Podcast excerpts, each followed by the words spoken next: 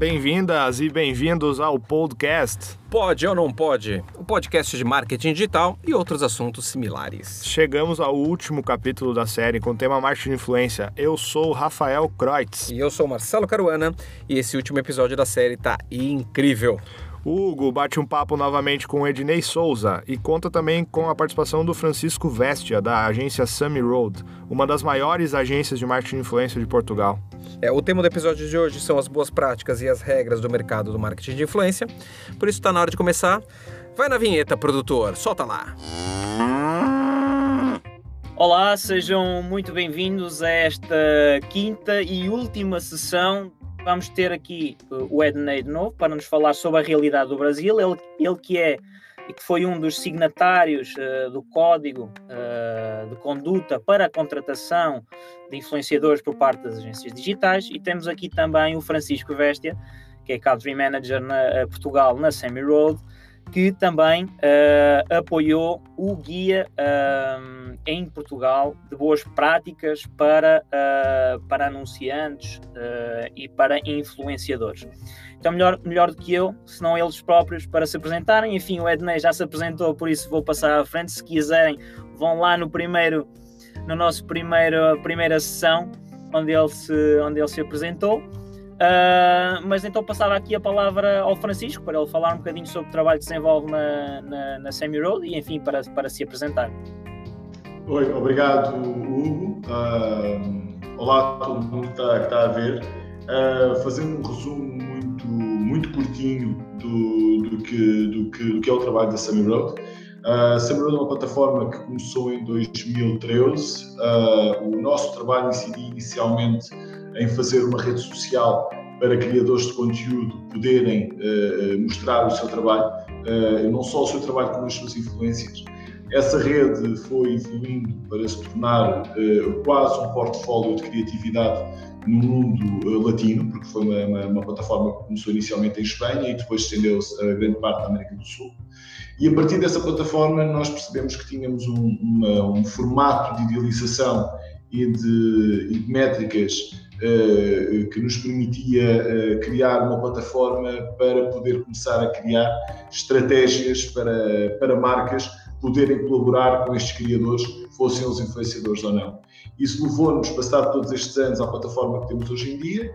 Aquilo em que nós nos especializamos é particularmente em criar formatos de estratégia de colaboração entre marcas e criadores digitais, sejam eles influenciadores de lifestyle, ou videógrafos, ou ilustradores, ou o que for, que utilizem as redes sociais como sua plataforma de, maior dimensão e extrapolação do seu trabalho.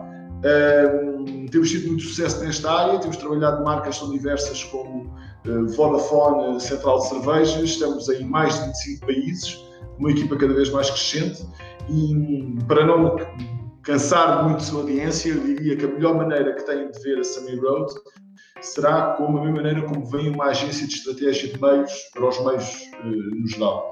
Uma estratégia de meios é constituída por uma equipa que desenha a estratégia, uma tecnologia que permite criar KPIs medição de acompanhamento da aplicação dessa estratégia e uma equipa de gestão de projeto que pode fazer a gestão não só de contratação de todos os elementos da estratégia, como a entrega do projeto. E é isso que a Sammy Road faz. Nós temos uma tecnologia que nos permite definir KPIs, eh, avaliar esses KPIs de forma independente uh, e encontrar as pessoas certas para conseguir cumprir a estratégia que nos propomos, fazemos a gestão e a proposta dessa mesma estratégia uh, e entregamos para os nossos clientes. E isso pode dar origem a projetos tão simples como projetos de algum product placement simples em redes sociais como Instagram, de poderem ter influenciadores a utilizar determinado produto e a dar a sua, uh, o seu testemunho sobre o mesmo, como pode dar resultado em coisas tão complexas como, por exemplo, o projeto YouTubers que nós fizemos para a Vodafone o ano passado, uh, em que criámos um talent show de, de mais de 10 episódios com, que, a utilizar mais de 30 pessoas ao mesmo tempo para realizar uma coisa que estava com a mesma complexidade que um programa de televisão, só que feito nas redes sociais. Um, e nada, e é isto que nós fazemos. E tivemos uh, e fomos convidados, neste caso, para o assunto que estava aqui hoje, devido à nossa experiência e à nossa presença internacional, uh, fomos convidados pela, pela Direção-Geral do Consumidor uh, para poder ajudá-los na discussão, a nós e outros parceiros também, ajudá-los na discussão de como é que se aplicaria a atual existente e vigente lei da publicidade a este mundo dos influenciadores digitais e àquilo que é a normalidade de, de criação de conteúdo por parte dos influenciadores digitais. O que é que era prático, o que é que não era prático, o que é que devia ser explicado, o que é que não vale a pena ser explicado, como é que deve ser explicado, e isso resultou num guia que nós pensamos ser um guia bastante explícito, bastante prático, para que agências, marcas e influenciadores eh, possam consultar e perceber exatamente qual é, é o seu papel eh, no, neste, nesta dinâmica, eh, como é que se podem certificar que estão a fazer aquilo que estão a fazer dentro da lei e dentro do que é considerado as boas práticas de conduta nesta área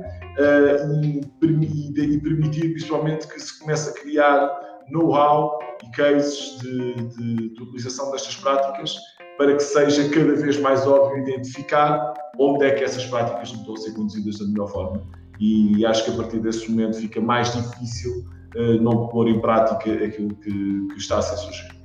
Perfeito. E o, Francisco fez já aqui a ponte para, para, para a minha primeira questão. E como ele referiu e bem, uh, este código de conduta parte de, uh, para,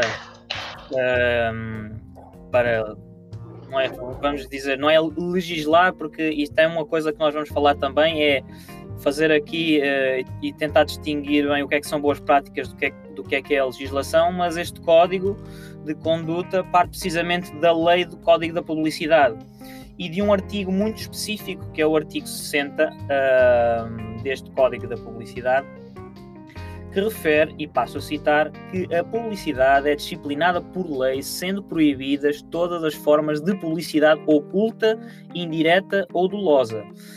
Portanto, um, e os influenciadores, na verdade, uh, eles acabam por fazer publicidade muitas das vezes, uh, ou, ou na esmagadora maioria das vezes. É considerado, uh, só, só, só, para completar a tua ideia e para fazer esta distinção, Uh, começaste no início e bem no início. O artigo 60 que tu referes é um artigo da Constituição da, da, República Portuguesa. Nós somos, não existem muitos, somos dos poucos países do mundo que têm referências à publicidade na Constituição. Talvez por sermos uma democracia relativamente jovem, uh, uh, nos permitiu que, quando a Constituição foi, foi, foi criada, já era uma realidade bastante presente no dia a dia e, portanto, logo aí definiu os princípios basilares de como é que a publicidade é vista dentro da lei portuguesa. E, e, e, ela principalmente indica três coisas que são importantes em relação a toda a publicidade: que ela não pode ser oculta, uh, que ela não pode ser indireta, e isto indireta tem muito significado, e que não pode ser dolosa. E por suas vezes, ela está ao abrigo da lei, na lei da publicidade, que nós vamos ver mais à frente, uh, sobre como é que isto é aplicável ou não. Mas logo aqui existem três princípios muito básicos que eu acho que qualquer pessoa, uh, ouvindo estes princípios, consegue logo, na sua cabeça, identificar casos em que no seu consumo normal de redes sociais já se sentiu claramente atacado em qualquer uma destas partes por conteúdos que viu uh, uh, feitos por outras pessoas que claramente eram publicidade. Claro, e, e um, isso, um, já existe uh, já existe no código da publicidade há bastante tempo. A minha questão uh, é precisamente porque é que só agora é que surgiu este guia que, que tem por base este, esta lei? Uh, foi o mercado que, que assim o ditou? Sem, sem dúvida. Uh, eu acho que, que por simplesmente não se pode estar a falar de, de, da maneira como temos falado de influenciadores a criadores de conteúdo digitais como sendo the new black no, no marketing uh, e não esperar que as, as, as, as regulamentações e, a, e, as entidades regulamentadoras não olhem para isso com os mesmos olhos.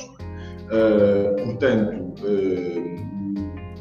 o, o crescimento que tem havido em investimento nesta área, o, o aumento significativo de ações que fazem uso deste tipo de pessoas uh, na, nas redes sociais e no digital, obviamente cria muita visibilidade e é a maior prova de que isto tem resultado é que exatamente essa visibilidade existe e essa visibilidade também tem resultado nisto, ou seja, tem resultado que as entidades reguladoras sentiram que havia necessidade de uh, sentimos, sentiram que havia muita confusão, uh, sentiram que obviamente bastava olhar que havia muita violação aos princípios básicos de poderia ser a lei da publicidade e do comportamento neste tipo de áreas, e sentiram necessidade de que vamos fazer um grande projeto de informação, um grande projeto de educação e dar às pessoas que participam neste mercado o máximo de informação possível para que o possam fazer dentro da lei e dentro do que é considerado boas práticas de comportamento para esta área. Perfeito. E transpondo agora isto um bocadinho para, aqui para, o, para o Brasil, até porque temos uma, uma audiência uh, bastante grande de, do Brasil. Um, e, e, enfim, uh, eu acho que isto é válido, é válido uh, também para estas duas visões e, e falarmos um, um bocadinho sobre as realidades distintas nos dois países também é válido para, para uma empresa portuguesa que seja anunciante ou seja via agência que querem contratar influenciadores no Brasil, como o inverso também. Uh, por isso acho que é, é, é válido também vocês, uh, para além da realidade daquilo que acontece dentro do, do, do, do, de Portugal ou do Brasil, olharem também dessa, dessa forma. Uh, mas olhando aqui e transpondo, transpondo isto um bocadinho aqui para o Brasil, no Brasil o que acontece é que há um código de conduta na contratação de influenciadores, uh, que é uma iniciativa da Abradi, que é, que é a Associação Brasileira de Agências Digitais, e que já foi realizado, uh, o Edney pode confirmar, mas penso que foi realizado em 2017. A minha pergunta, Edney, é essas recomendações também, tal como em Portugal, uh, o guia foi teve por base uh, inspiração na lei portuguesa do Código de Publicidade. Aqui no Brasil, este Código de Conduta também foi de certa forma apoiado naquilo que é o Código Brasileiro de Autorregulamentação Publicitária, o CONAR. Então, o Brasil ele tem uma situação estranha que como a gente não tem uma lei é, de publicidade e a, gente, e a gente poderia ter, né, porque é um, é um país jovem, né? É, o Brasil ele tem o Conselho de Autorregulamentação Publicitária que é de certa forma uma maneira de fazer com que a publicidade seja ética, mas que não esteja submissa à legislação, ao Congresso, etc. Tem algum problema? Né, uma marca, uma agência reclama para o CONAR, que é esse código de autorregulamentação publicitária, o CONAR julga se a campanha é inadequada, tem um consenso entre os veículos de mídia que ela é tirada do ar. Né? Agora, isso funcionava na época que a gente estava falando de campanhas publicitárias, que é para TV, rádio, jornal, revista, que é um número bem, um universo bem finito né, de locais onde você pode colocar publicidade. Quando você vai para o universo da internet, é, Facebook, Google no Brasil, eles reconhecem o CONARC, apesar de ser um, um é, não, ser, não, não, ter força de lei, eles reconhecem esse acordo, mas quando a gente está falando dos influenciadores, isso não passa pela empresa, isso não passa pelo Facebook, isso não passa pelo Google, o influenciador publica no seu canal que ele bem entende. Então a gente já teve campanhas é, brasileiras com influenciadores que elas foram parar no CONAR, justamente porque percebeu que era uma marca que estava anunciando, não estava identificado claramente. É, isso poderia ser confuso para o, o, leitor, o seguidor ali da, do influenciador, né? e isso entra numa questão que fere o código de autorregulamentação, que é o princípio de transparência, né? Eu faço propaganda, as pessoas têm que saber que aquilo ali é uma propaganda. Se o influenciador está disfarçando a propaganda de conteúdo orgânico, de opinião, ela não tem esse, não tem esse princípio da transparência. Então, já aconteceu isso com influenciadores. É, existe uma possibilidade aí que em breve a gente tenha algum tipo de legislação por conta dessa, dessa mudança no mercado com os influenciadores, porque o CONAR não consegue mais atender tudo isso. Né? Principalmente porque agora não são mais somente grandes marcas ou agências que fazem publicidade, é literalmente qualquer tipo de, empresa, né? E sempre aqui a gente tem, num quarteirão, no quarteirão que eu estou aqui, tem um, um um boteco na esquina e uma podóloga aqui do lado da escola aqui. Eu sempre falo assim para dar exemplo, assim, olha, o boteco aqui da esquina faz publicidade hoje dentro do Facebook, dentro do Google, do Instagram. A podologia aqui da esquina faz publicidade dentro do, do Facebook, do, do Instagram, do Google. Então, é, todo mundo está trabalhando hoje em dia com publicidade, já não dá mais para regulamentar dessa forma. Então, foi dentro desse princípio que a Brad, na época, como não tinha uma movimentação é, no Congresso sobre isso, e até como você falou, poxa, o, o PROCON não estava vendo algo assim, né? o, o, CONAR nunca foi muito objetivo do CONAR transformar o que ele fazia em lei, é justamente do, um acordo dos publicitários, olha, vamos resolver aqui entre a gente, não precisa falar com o governo para isso, né?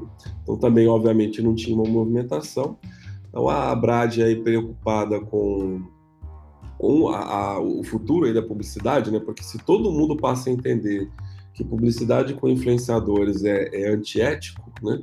Isso destrói a credibilidade desse mercado. Então, para manter a credibilidade, para manter a ética, para manter a transparência, para manter a confiança do seguidor, do leitor, né, com os influenciadores, com as mídias digitais, ela propôs esse código de, né, de conduta para que as agências sigam, né, e ela recomenda que, na verdade, todas as empresas, todos os influenciadores sigam esse código.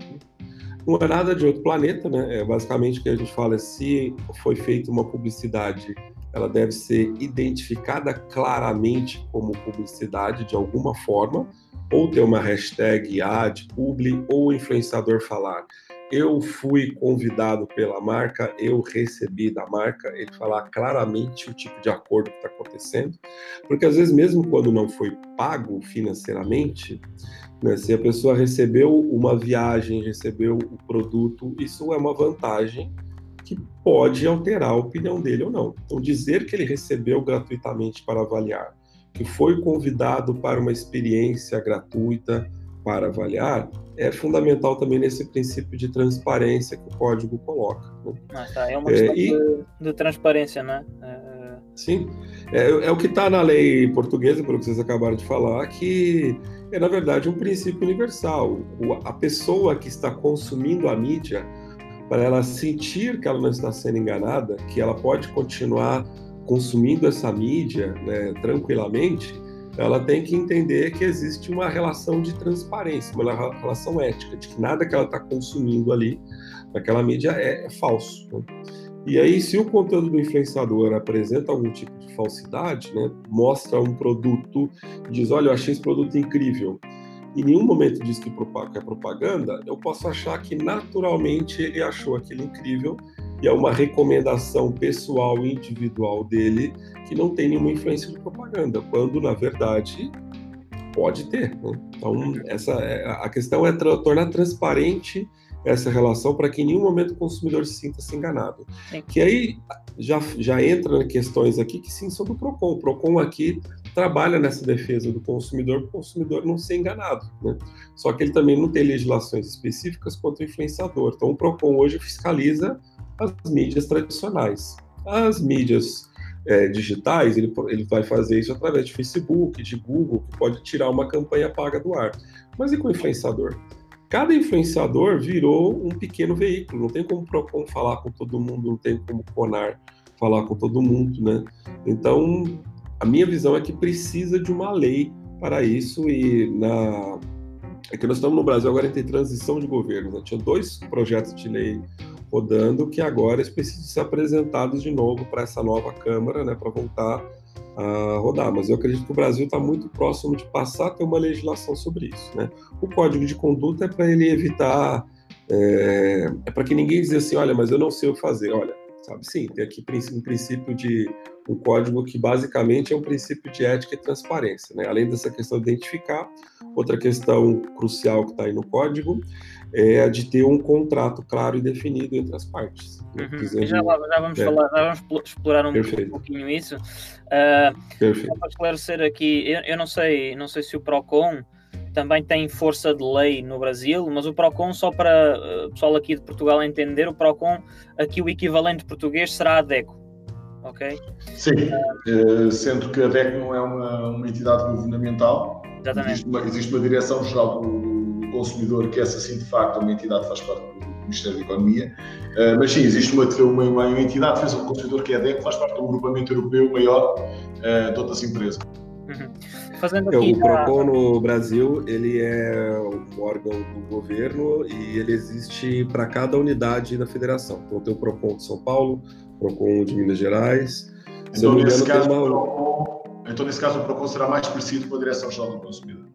Uh, porque é uma entidade governamental. Exato, neste caso, sim, exato, porque tem, tem, tem força, tem força para, para executar as leis, não é?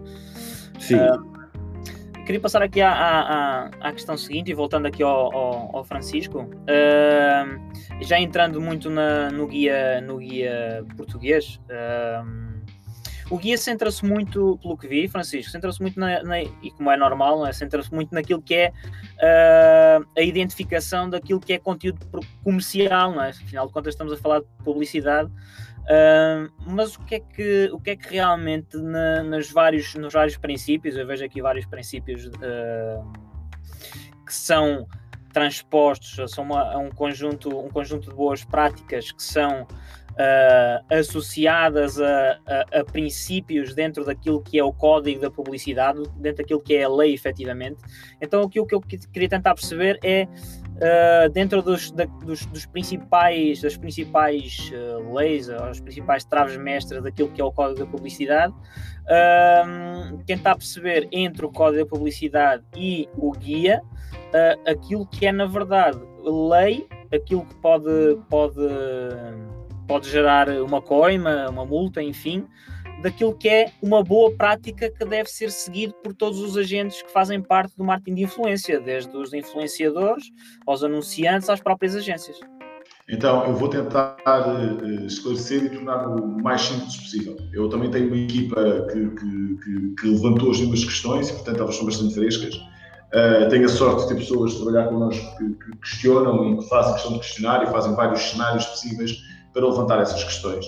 E, portanto, eu acho que nós encontramos aqui um formato bastante simples de resumir onde é que tudo aqui se, se, se joga. Uh, o princípio é tão simples quanto este. Sempre que existe uma contrapartida específica e contratualizada, seja num acordo verbal ou, melhor ainda, num, num acordo escrito ou contratual, válido, Sempre que existe uma contrapartida em troca de conteúdo, nós estamos a falar de publicidade. Ponto. Seja essa contrapartida por, portanto, o valor da contrapartida ou o valor que se transpõe para a contrapartida tem que ser o próprio a negociar ou quem o representa. O que é que quer dizer com isto? Vamos a exemplos práticos. Vamos ao mais basilar de todos. Se eu pago em troca de sair um determinado número de conteúdos, com um determinado número de regras, adversos a um briefing, uh, com, com, com, noções específicas de mensagem. Isto é publicidade. Isto não recai de maneira nenhuma dentro do âmbito dúbio das relações públicas ou dos favores ou do que for. Isto é publicidade. É pagar em troca de visibilidade e criação de conteúdo. É o mais básico da promoção de publicidade. Quando começamos a entrar nos tais momentos dúbios, e, e, e, e ali no Brasil, tivemos agora mesmo a falar disto, é quando estamos a falar de algum tipo de vantagem para é? Portanto, é o criador que seja um criador de, por exemplo, um, um, um review de tecnologia uh, a ser oferecido o computador ou a ser oferecido o telemóvel. Mas se nessa oferta, se nessa oferta houver especificamente uh, uma contrapartida de conteúdo, ou seja, eu estou a oferecer este telemóvel em troca especificamente de um vídeo sobre estas regras, ou em troca especificamente da publicação de um post sobre estas regras, isto continua a ser publicidade. O ónus de pagamento está, neste caso, sobre o objeto, o produto, o telemóvel. Ok? Olha, diz uma coisa, desculpa interromper. E se, eu, e se eu envio, por exemplo, uh, um telemóvel a um influenciador. Sem nenhuma contrapartida, que era onde eu ia chegar. Isso configura também o, não, esse cenário? Era, era exatamente aí que eu ia chegar Qualquer oferta que seja feita onde não está declarada uma contrapartida específica, já não estamos a falar sobre o mesmo âmbito. Deve o influenciador ou criador de conteúdo figurar para a sua audiência de que aquilo foi uma oferta? De, segundo o que é boa prática, sim, porque é uma questão de ser mais transparente. Imagine-se que eu tenho um blog de viagens, é? imagine-se que sobre esse blog de viagens eh, uma companhia aérea me oferece uma viagem para o Havaí não me pede qualquer tipo de contrapartida, por simplesmente oferecer uma viagem para o Havaí. Eu vou fazer conteúdo sobre o Havaí, eu devo dizer para a minha audiência de que uh, estamos aqui no Havaí, a convite da companhia aérea tal, nos ofereceu e é uma forma de transparência. Mas não configura, na, para além da publicidade, se é considerado publicidade, porque não houve uma contrapartida especificamente contratualizada. Agora, quando há uma contrapartida uh, contratualizada, estamos a falar de publicidade.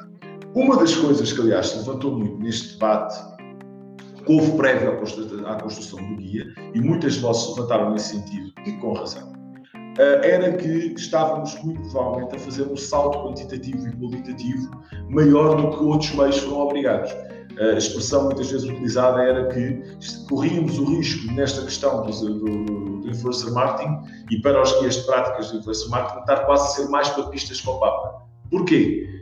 Porque não sentimos que da parte de outros meios que há muito têm relações semelhantes com os anunciantes e com as marcas, se utilizem as mesmas regras. O que é que eu quero dizer com isto? Nós vemos entrevistas a atores famosos na televisão e, uh, e, vemos jornalistas a irem a apresentações de tecnologia e televisão e nenhum lado da reportagem de televisão ou de jornal que nós estamos a ver há qualquer referência que aquela viagem foi oferecida por uma marca e, no entanto, todos nós sabemos que foi. Uh, uh, muitas vezes vemos pessoas famosas, influenciadores, portanto, e, e, e, embaixadores em eventos de marca, em Cannes, em sítios glamourosos e tudo mais, uh, de onde saem conteúdos, naturalmente, daquilo que eles fazem, e em nenhum lado nós vemos aquilo a ser considerado uma forma de publicidade, e, no entanto, é muito provável que por trás desses acordos tenha havido acordos de conteúdo. Portanto, sim, é verdade, provavelmente estaremos a ser ultra zelosos, provavelmente estaremos a fazer com este guia uh, a tentar criar as sementes para que este, este mercado seja regulamentado como um todo, mas também é preciso perceber que sobre este mercado há uma coisa que os outros não advêm, que é o facto de que os influenciadores, os criadores de conteúdo, estão sempre dependentes das plataformas em que o fazem. Mesmo que outras apareçam, mas estão sempre dependentes dos Instagrams, do YouTube, do Facebook, do TikTok, do Musical.ly e outras coisas que venham a aparecer no futuro, onde possam pôr o seu conteúdo.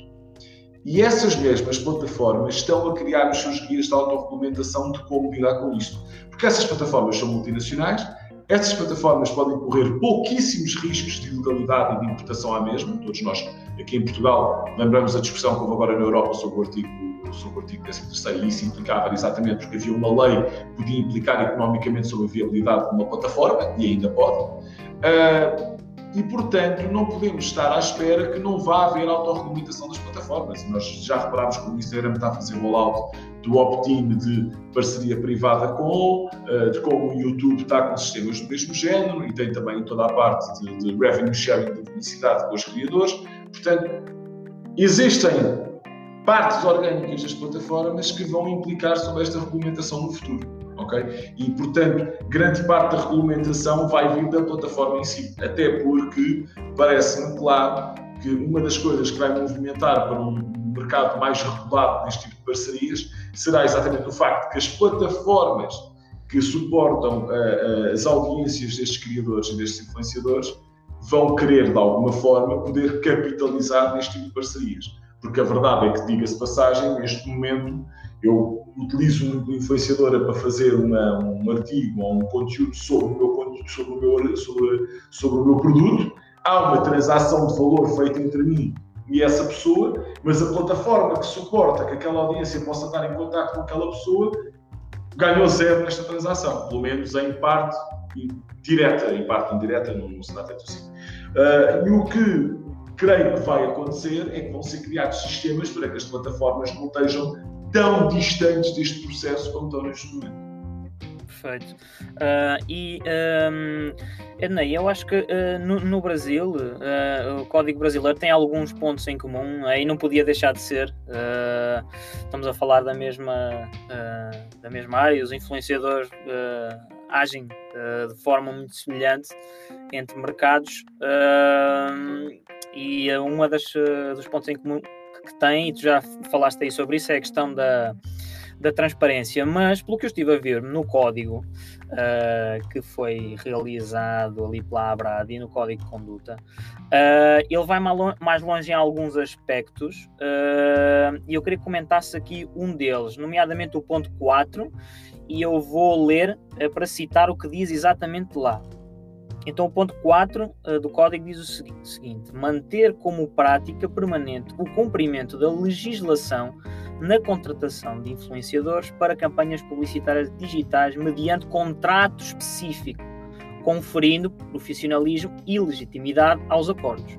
tratativas verbais, e aqui é este ponto que eu gostaria de comentar: tratativas verbais, trocas de e-mails e ou mensagens instantâneas, que é uma coisa que é, é muito normal acontecer entre influenciadores, marcas, enfim.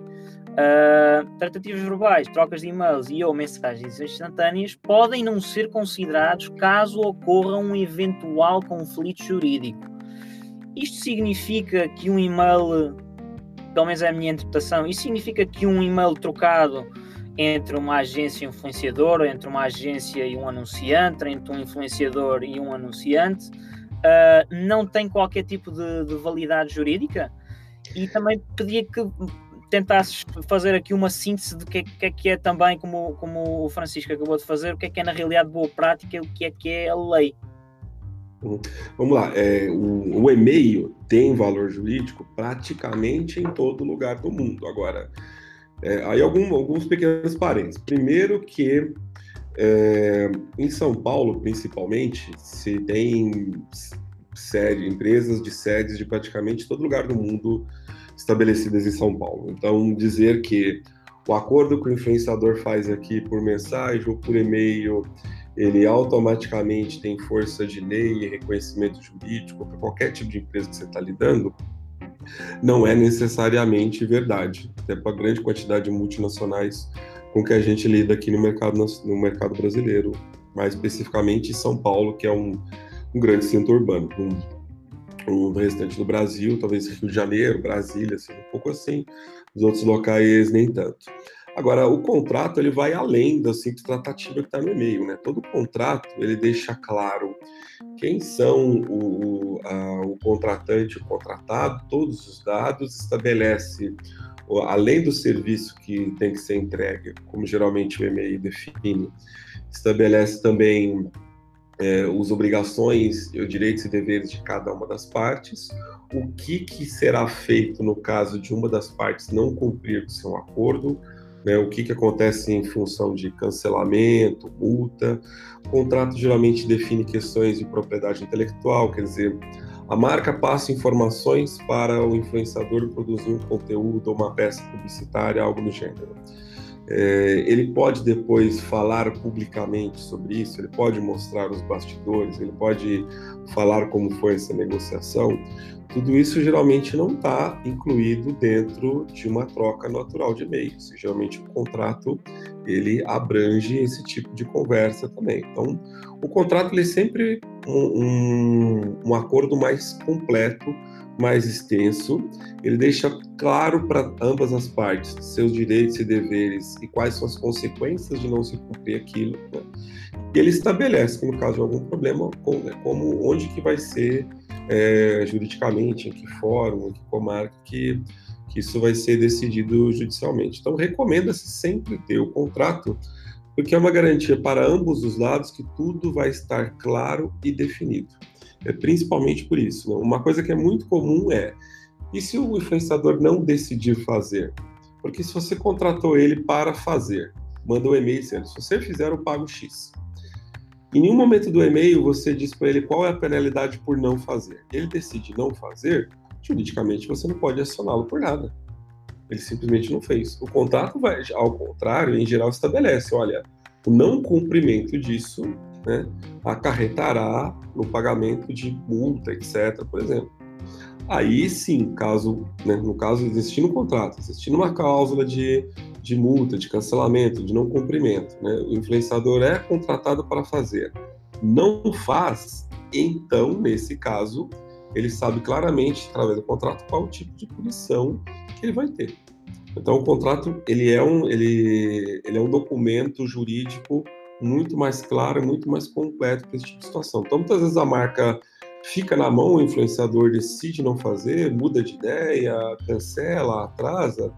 E se você não fez o contrato, você, empresa, agência, né, contratante, não fez o contrato, provavelmente você vai morrer na praia com isso daí. Você não vai é, poder tomar nenhum tipo de atitude. Até porque não tem uma legislação clara, né? Você vai acionar a legislação e dizer o que para o juiz? Olha, eu contratei um influenciador para falar da minha marca e ele não falou. Ele falou assim, bem, A gente não tem nenhuma legislação sobre publicidade no Brasil. A gente não, eu não tenho como medir o tipo de prejuízo que você tomou isso. O que eu tenho que dizer é que você não precisa pagar. Se você pagou, ele tem que te devolver de forma corrigida. Provar que né, houve algum tipo de dolo, provar, provar que houve algum tipo de prejuízo da marca, etc., é bem complicado se não tiver um contrato definido. E para o influenciador, ele tem que entender que também é uma segurança, uma tranquilidade para ele.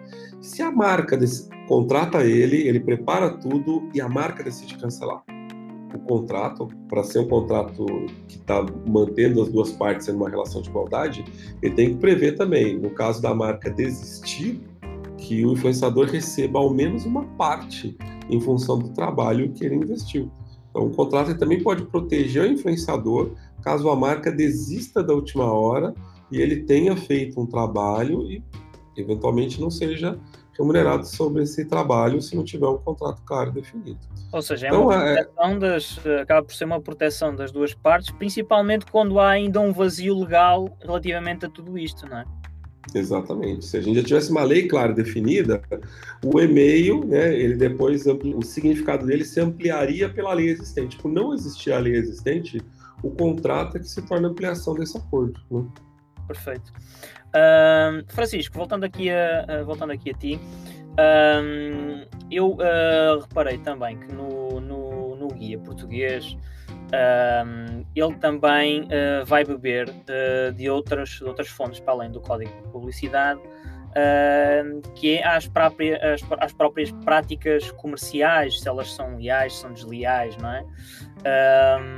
e então o que eu te perguntava aqui é se o não cumprimento destas boas práticas, das boas práticas que estão neste guia, se pode ser uh, considerado uma prática comercial desleal não só pelos influenciadores, mas como uh, pelos, anunci pelos próprios anunciantes, mas também como todas as partes envolvidas e aqui incluo também as agências, não é? Ou seja, se alguém, se alguém há um influenciador que está a pôr lá a tal hashtag pub ou está a identificar claramente e há outro que não e há outro que não o faz, isto configura uma prática comercial desleal, ou não? Bom, uh, vários pontos móveis aqui. Uh, antes de, de, de, de, sequer chegar a esse ponto, vamos já tentar tirar aqui, desmistificar aqui uma questão que é, neste momento não, não se conhece nenhuma aplicabilidade, nem nenhum exemplo de aplicabilidade de um dolo ou de, de qualquer consequência de, más práticas ou mesmo violação da lei no que respeita à utilização de influenciadores eu, digitais. aqui num bocado na, na, no jargão jurídico, não, não, há jurisprudência. Não, não, não, não, não existiu ainda que se conheça. Obviamente, o que é que um guia destes, um guia, um guia uh, desta índole, que tem no seu prefácio e na sua capa uh, o, imediatamente o, o, logotipo da República Portuguesa uh, assinado pelo Ministério da Economia. Isto antes de passarmos a qualquer outro assunto, é preciso dizer isto transmite principalmente uma mensagem. É? Isto transmite uma mensagem, isto é uma forma de, através da Direção-Geral do Consumidor, do Ministério da Economia e do Governo português, dizer aos praticantes desta área que, olha, nós sabemos que isto está a acontecer, nós tomámos atenção à maneira como é que isto estava a acontecer, achamos que isto está a acontecer, deveria acontecer assim, vamos claramente dar aqui um tempo de, de, de, de, trabalho para que vocês possam conhecer o guia, levá-lo à prática, testá-lo, ver como é que se comportam com, esta, com, este, com este conjunto de normativas. Mas a partir do momento em que esse tempo se esgota, que nós não sabemos qual é que é, claramente haverá consequências e claramente haverá exemplificação daqueles normativos. Respondendo agora à tua pergunta, Uh, dá-me a impressão que o que tentaram principalmente fazer com o guia foi transmitir, em relação às boas práticas de transparência, aquilo que é também o comportamento de lei orgânica para áreas específicas de determinados produtos. Uh, e há logo três que à, minha, cá, cá, cabeça me vem. Uh, medicamentos, portanto, toda a área farmacêutica, que tem claramente práticas próprias e condutas próprias e documentação própria de como é que pode e deve comunicar, e obviamente que se um anúncio para um medicamento de prescrição médica que é feito em televisão tem que ser feito de uma determinada forma e obrigado a uma determinada lei, uh, parecia-me ridículo que o mesmo medicamento, depois anunciado uh, por um influenciador, que o faz de forma ainda mais orgânica, uh, possa fazer completamente distante de todas as leis que isso implica. não é? E até porque é uma coisa que tem influência prática na vida das pessoas e consequências, muitas vezes, digamos passagem, que o, o, o, tomar responsavelmente medicamentos, acho que é preciso falar do quão prejudicial pode ser a nível social. Mas se lembrarmos disso, podemos lembrar, por exemplo, da banca, em que qualquer anúncio bancário com uma linha de crédito ou com um cartão de crédito, seja qualquer meio, está obrigado a um código de, altamente cognitivo do que é que pode ou não comunicar e de que forma, é que pode comunicar quem já trabalhou na área de, de, banca, seja em email marketing, seja em, SI, em seja em qualquer outra forma de, de, publicidade, que sabe muito bem que está obrigado a leis muito específicas como é que essa publicidade pode correr, e depois chega à parte dos influenciadores e podem pôr um cartão de crédito a dizer fui às compras de Natal com este cartão e não tem TAEG, não tem quais são as condições, ou seja, é, é ridículo que não, que não haja e que não sejam obrigados de nenhuma forma. E, e, mais uma vez, bebidas alcoólicas, tabaco, ou seja. As bebidas jogo... alcoólicas é, é, o, é, o, caso mais, mais, se calhar, mais popular que eu encontro, não é? Porque. Até porque é muito fácil de ver. É? Vês um outdoor, vês um outdoor ou qualquer publicidade uh, de qualquer marca de cerveja, e sem falar aqui em, em, em marcas, mas lá no fundo, uh, por obrigação, e acho que faz todo sentido, por obrigação da lei, lá, seja responsável, beba com moderação. Atenção, também é preciso contar em, em defesa dos, dos anunciantes de bebidas alcoólicas que essa frase uh, foi criada por autorregulação do setor. Portanto, foi o próprio setor que criou essa frase para si mesmo. E, portanto, parece-nos que, que, que, que, por simplesmente, há que ser práticos e não fazer nesta área uma prática que não nos permitiríamos a nós mesmos noutra. Portanto, se, se vou fazer uma comunicação, por exemplo, bebida alcoólica, já que não posso controlar completamente a audiência que vai ver no meu conteúdo, que é logo um problema, não é? Porque, porque quando isso não é controlável, vamos pelo menos tentar. Vamos fazer coisas básicas, como, por exemplo, não parece credível nem aceitável que num post de influenciadores possam estar dois rapazes uh, muito bem parecidos a fazer uma grande viagem de verão no seu carro a fazer um brinde com uma cerveja com álcool. Parece-me ridículo. Acho que não podem fazer. Obviamente não se pode associar o consumo de álcool ao manuseamento de máquinas e à condução. Como não, não, não me parece que seja aceitável que se faça um post de, de, de uma bebida alcoólica em que uma pessoa sozinha está a consumir uma grada inteira de cervejas. Não é que eu não tenho o direito de fazer se quiser fazer a subida, mas é obviamente um apelo ao consumo não responsável. E toda a gente que trabalha em publicidade e toda a gente que trabalha em comunicação em Portugal já sabe isto. Nós já passamos por isto. Nós, nós, nós, nós somos obrigados a estas mesmas leis noutros sítios. E o que eu acho que, mais do que tudo, e principalmente para os bons profissionais deste setor que já trabalham nesta área, acho que a mensagem principal é, e desculpa-me desculpa a expressão não cuidada, mas acho que é, é bastante simbólica, é vamos não ser espertinhos, não é? Vamos não ter uma certa esperteza saloia agora aplicada. Ah, eles aqui não estão a olhar, aqui vale tudo. Não, acho que tem que valer tudo. É acho assim, que é Desculpa, não, não, dizendo, não dizendo que é isso que, que as marcas fazem, mas isto, se não houvesse esta, e, e também em defesa deste trabalho que foi feito com, com este guia, se não houvesse uh, este, este guia para os influenciadores, um influenciador Uh, uma marca poderia facilmente, através de um influenciador, encontrar aqui um subterfúgio e uma maneira de dar a volta, não é? E fazer a, uh, dar, uh, pôr um influenciador, como tu deste alguns exemplos, a consumir, não é? Uhum. sem ter aquela obrigatoriedade daquela tal frase e de apelar ao, ao, consumo moderado do álcool, não é? Exatamente. E portanto, eu acho que as, as marcas, como sendo aquilo que normalmente são obrigadas, e as agências, os agentes, os managers e todas as pessoas que estão ligadas a isso, conhecendo isso, é nosso dever fazer a mesma aplicabilidade, é tão simples quanto isso. Uh, obviamente há coisas que o guia transmite e que é bastante claro sobre isso. A utilização de crianças, por exemplo, em que aspectos é que faz sentido ou não, em que aspectos é que é aceitável ou não, uh, mas não é nada, na maior parte e na sua índole, diferente do que é para a publicidade no geral. Eu acho que há muita coisa que pode ser bem feita nesta área. Eu acho que nós, por exemplo, a Samir orgulhamos fazer trabalho de qualidade e bem feito, estrategicamente válido para as marcas nisso. Uh, somos muitas vezes aqueles que têm que ter a voz de razão, somos muitas vezes nós que temos que explicar aos nossos próprios clientes, aconselhar e consultar de porque é que determinadas práticas não podem ser feitas ou não deverão ser feitas, ou quais é que deverão ser as consequências as mesmas. E acho que o que é que pedido com este dia e com este enquadramento, que no Brasil eu adivinho que será o mesmo, vou deixar o dia terminar, é por simplesmente pensar que se todos estivermos a tentar trabalhar sobre estas práticas, estamos de facto todos a construir um mercado desta área mais maturo, com melhores conteúdos, que vai obrigar os clientes a pensar em melhor estratégia que vai, como um todo, tornar o mercado mais saudável e, inclusive, a torná-lo próprio mais rentável, porque vai fazer com que especialistas e pessoas que tenham formação na área, que estejam, de facto, com conhecimento de causa para poder trabalhar nela, sejam mais valorados do que aqueles que estão, por simplesmente, a tentar aproveitar a oportunidade de uma moda ou de uma coisa que pensam que possa ser um produto. É? Imagino que no, no, Brasil também acha também esta, estas particularidades na lei que o, o Francisco acabou de falar. Não sei se tens aí algum exemplo ou se te lembras de algum, de algum caso de alguma marca que esteja a trabalhar com um influenciador, que esteja a agir corretamente e depois que, este, que tenha logo ao lado alguém que, alguém que esteja a fazer a mesma coisa, mas não sinalizando que se trata de uma publicidade, não é? Se calhar isto acaba por, eh, por configurar a tal prática desleal, não é? É, na verdade, o, o, que eu sempre falo aqui é assim, as marcas elas têm evitado fazer isso, já fizeram com mais frequência.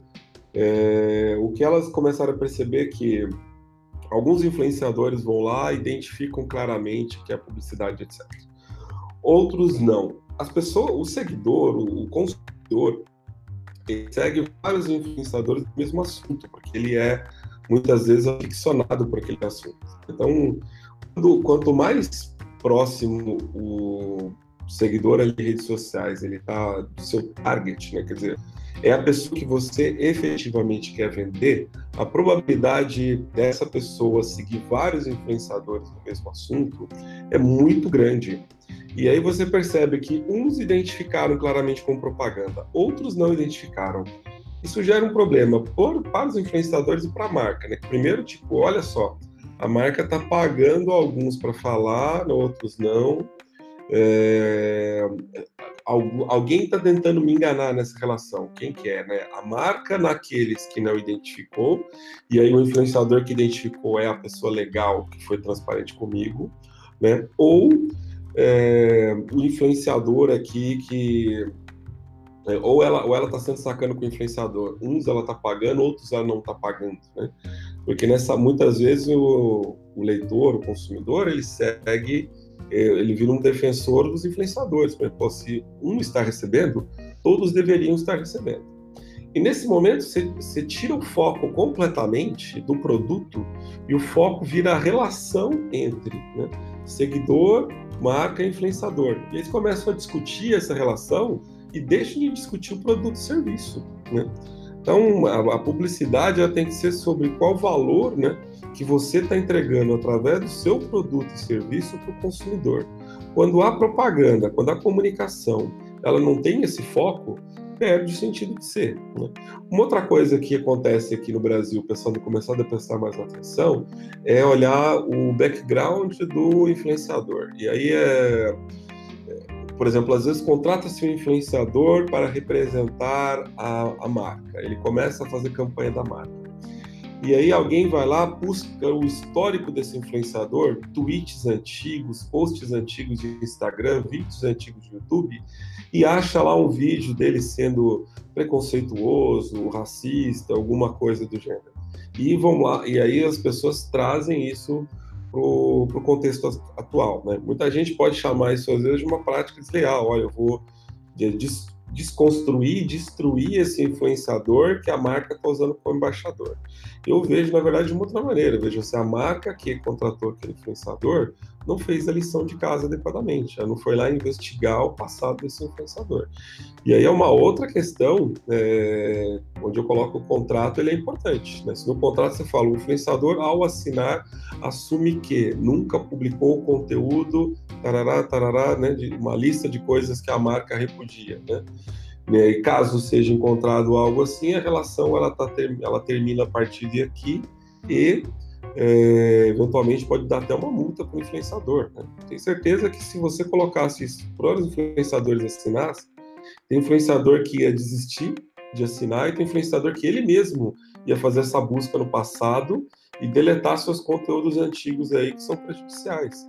Acontece, né, que tem cara que começou na internet com 15, 16 anos Então, determinado tipo de conteúdos ilegais né, dentro da legislação brasileira, ele era menor de idade, talvez ele fosse penalizado. Só que hoje essa pessoa está com 24, 25 anos de idade é, já não funciona a mesma coisa. Então, no passado ele não tinha tanta preocupação com o que ele estava colocando, era só um adolescente fazendo bagunça. Ele foi ao longo dos anos ganhando mais audiência, ganhou audiência, começou a fechar contrato com marca, aí a galera vai lá, dá um retweet lá de um tweet dele antigo, pega um print lá do Instagram dele lá, pega um trecho de um vídeo, destrói a, a, a marca e tudo mais. Então, é, tem que o, o, contrato, né, ele é uma profissionalização necessária porque ele chama atenção, tipo, olha, você estava no passado só se divertindo, tudo bem. O uso de redes sociais não tem que ser uso exclusivamente profissional. Mas se hoje você quer ser remunerado com isso, se passou, passou a ser uma atividade profissional, né, você tem que fazer aí uma higienização aí do seu passado. Para representar uma marca, né, talvez seja melhor você pedir desculpa por coisas que você fez no passado ou pegar alguns esqueletos aí, tirar do armário e fazer desaparecer depois. Entendi. Uh, falaste aí na, na, na, questão das, das multas e uh, eu não sei se, se, está previsto na lei já algum tipo de multa para quem infringir, ou seja, o, o, o, que está escrito no CONAR no caso do Brasil, o que está escrito no Código de Publicidade no, no caso de Portugal e no, no Brasil. Isso está previsto na lei algum tipo de multa? O, o Francisco estava a dizer que isto, isto e, é natural, isto também é um pouco novo, não é? Para, para, para to, to, todos os envolvidos, não é? quer para os influenciadores, quer para as marcas, quer para, para as agências. As agências estão no mercado, já, já estão mais numa fase mais avançada, compreendem melhor isto, mas se calhar quem está no extremo, quer o influenciador, quer a marca, ainda estão a perceber um bocadinho qual o, o enquadramento de, disto tudo, e é natural que ainda não tenham surgido assim casos muito graves que façam com que uh, façam chamar a atenção, né, digamos assim, da, da, das marcas e, da, e, dos influenciadores para perceberem de facto que aqui, se transgredirem e se não fizerem uh, aquilo que está determinado por lei e aquilo que é boa prática, vão ter consequências graves, não é? Uh, por isso eu fazia duas perguntas. Era essa: uh, se, se, realmente há na lei alguma coisa que, que diga, ok, se não fizer isto, vou ser multado, ou vou ter esta a consequência X. Uh, e por outro lado, se, se conheces algum caso no Brasil onde já tenha sido uh, alguém penalizado por não seguir a lei, por não seguir a, a, a boa prática. É, não, há, não há lei né, específica, então não há penalização em função é, da lei aí, não existia lei. Agora, ele pode, se houver contrato e uma cláusula prevista no contrato, você pode cumprir essa cláusula, né?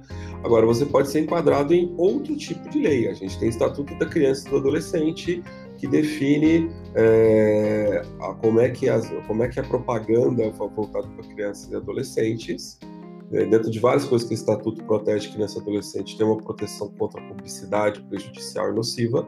Se isso eventualmente for enquadrado aí, a pessoa pode ser penalizada dentro dessa dessa outra lei. A gente tem lei nacional aí é, antifumo, sobre consumo de bebidas alcoólicas, então é, eventualmente uma lei sobre o consumidor possa se sentir lesado por uma campanha inadequada, por uma campanha falsa ele pode exigir algum tipo de retratação e processar a marca ou o influenciador. Então, hoje pode ter ou o contrato, né, pode ter multa pelo contrato, ou por enquadramento em alguma outra legislação né, que eh, esteja relacionada com o assunto aí, mas indiretamente. Né?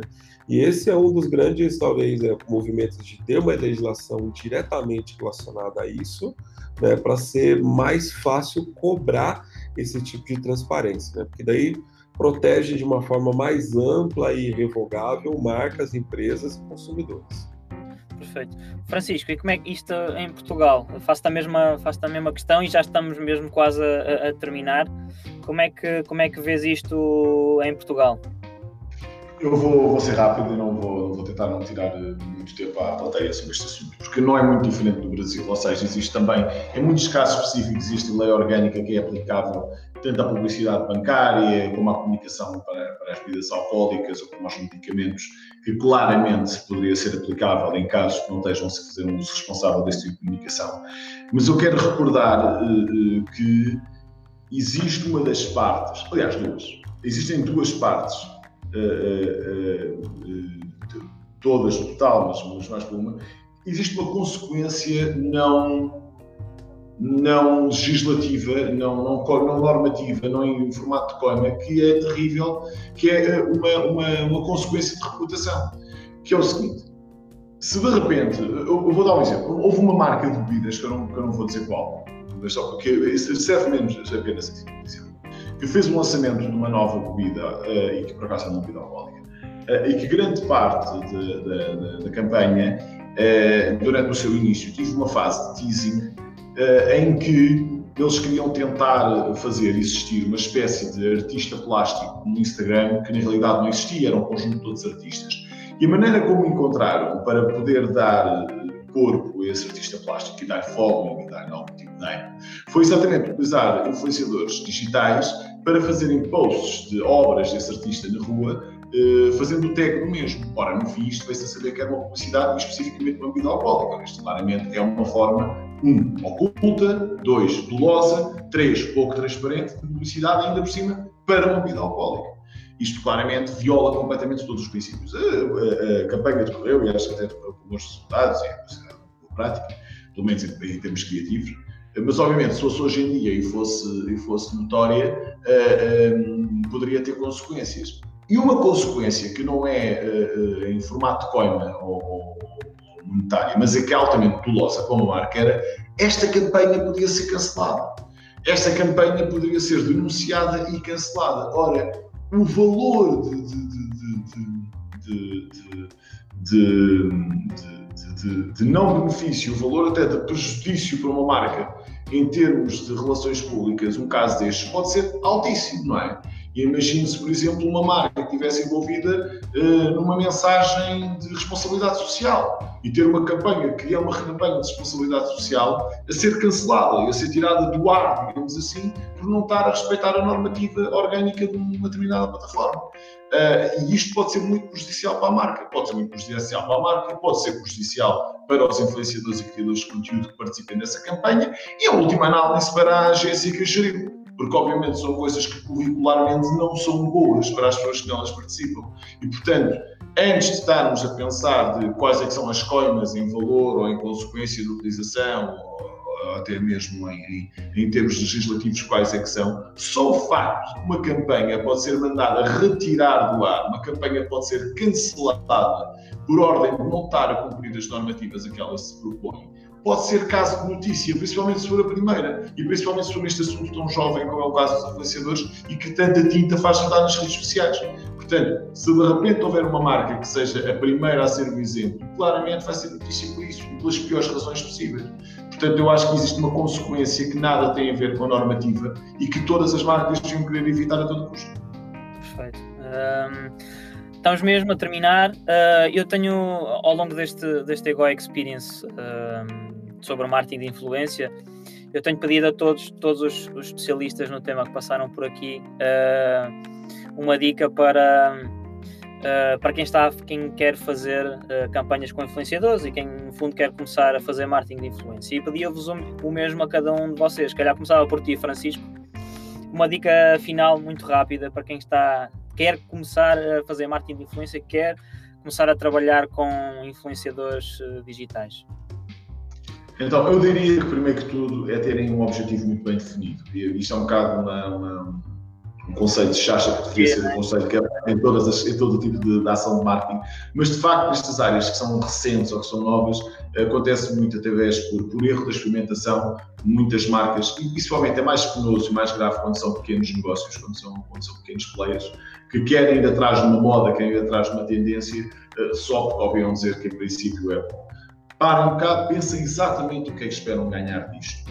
Uh, dito isto, vejam qual é que é a melhor forma bang for buck de o fazer. E quando eu digo bang for buck é, obviamente existem profissionais no setor que os podem ajudar a fazer, Samuel está cá para isso, a organização do Edney também, mas existem mais players no mercado, agências, managers, agrupamentos, grupos de afiliação de influenciadores, grupos de afiliação de criadores de conteúdo, agências de publicidade, agências de PR, existem vários especialistas no mercado vos podem ajudar a fazer esse trabalho de forma bem feita. Mas antes de o fazer, considerem se é disso que precisam, se precisam desse procedimento, se querem fazer uma coisa mais tática, mais pequena, e aí então permitam-se então a ter o tempo de identificar bem a pessoa que querem fazer, utilizar os canais corretos de comunicação com essa pessoa e ter muito bem definido qual é que é a contrapartida que querem, se é que querem alguma, ou se estamos a falar de uma ação de PR ou de reach out para com uma pessoa que acham que pura e simplesmente vai gostar do vosso produto, do vosso serviço. Uh, eu, portanto, eu, se puder resumir o meu conselho num só, é principalmente definam bem o que é que esperam ganhar disto antes de o fazer. Perfeito. Ednei? Façam um contrato. Acho que eu já falei algumas coisas no outro é, encontro é. que a gente já teve, então, especificamente sobre esse daqui, enquanto não tem uma legislação clara no Brasil sobre isso, façam um contrato. No contrato, tome cuidado de ter claro o que, que vai ser entregue, o que, que acontece se qualquer uma das partes quiser cancelar, se o influenciador quiser cancelar o que, que a marca recebe, se a marca quiser cancelar o que, que o influenciador recebe, né? e eles assumirem ali um compromisso de, de ética, de transparência, de identificar claramente a publicidade, né? O influenciador zelar pelos valores da marca, pela propriedade intelectual de tudo que ele está tendo acesso da marca, e a marca é, respeitar o trabalho desse influenciador, né? remunerando ele de acordo como se estivesse trabalhando com um outro tipo de veículo qualquer. Né? Não tem, o influenciador não deve ser tratado de forma inferior né, a um jornal, uma revista, até porque muitos deles hoje geram muito mais publicidade do que os meios tradicionais. Né? Perfeito. E o meu, o meu conselho, eu que não sou, não sou uma autoridade em marketing de influência, aliás, eu tenho vindo a dizer que que a IGOI não vende marketing de influência, não atua, embora já nós, nós aqui na IGOI já tínhamos contratado influenciadores, uh, como o Edney muito bem sabe também. Sentimos que hum, IGOI é, é, uma, é um, um software, para quem não conhece, é um software uh, as a service que permite a qualquer empresa, da pequena, média à grande empresa, uh, criar as suas próprias, gerir a sua, sua base de dados e criar as suas próprias campanhas de email marketing, de SMS, de web push, enfim, criar os seus fluxos de automação, fazer tracking do seu e-commerce, enfim, toda uma série de funcionalidades nós sentimos que também era a nossa obrigação e a nossa responsabilidade, de certa forma, ajudar aqui os especialistas em, uh, neste, neste tema e juntar aqui alguns especialistas e, e, e tentar também aqui uh, ajudar a colaborar com o mercado uh, na compreensão, numa melhor compreensão daquilo que é o marketing de influência, quais são os benefícios e como é que se deve fazer realmente isto. Enfim, resta-me só agradecer, agradecer, mais uma vez aqui aos, aqui aos meus convidados hoje por terem estado aqui a, a partilhar o, o vosso conhecimento. Um, e uh, espero que continuem, continuem a seguir as iniciativas uh, da IGOI. Faremos com certeza mais iniciativas destas no futuro. Um bem-aja e obrigado a todos e até breve. Muito bem, chegamos ao fim da série de podcast com marketing de influência, mas uh, o podcast não termina, né, Marcelo? Tá gostando? Tá, muito bom. É sempre bom falar sobre marketing. Eu gosto de falar muito sobre futebol, mas o Rafa não, nesses dias não, não gosta muito, por isso continuamos com o assunto sobre marketing. E eu também quero saber a opinião de vocês que estão ouvindo, que estão gostando, se não estão gostando, se tem algum assunto que gostaria que a gente debatesse ou alguém que gostaria que a gente entrevistasse, por isso podem partilhar no nosso e-mail podcast.egoi.com e a gente vai dar aqui algumas dicas e aproveitamos essas essas sugestões para poder melhorar os próximos episódios. Quer seguir aprendendo também? Pode seguir no nosso blog lá, blog.egoi.com e vai ter muito material muito bom lá para você ler e aprender mais sobre marketing digital e, e afim. Lembrando que no nosso blog barra é blog.egoi.com barra br se você estiver no Brasil, barra pt se estiver em Portugal. E egoi é e-goi.com, assim não tem erro. Muito bem, até a próxima então. Um abraço e uma boa semana a todos. Valeu.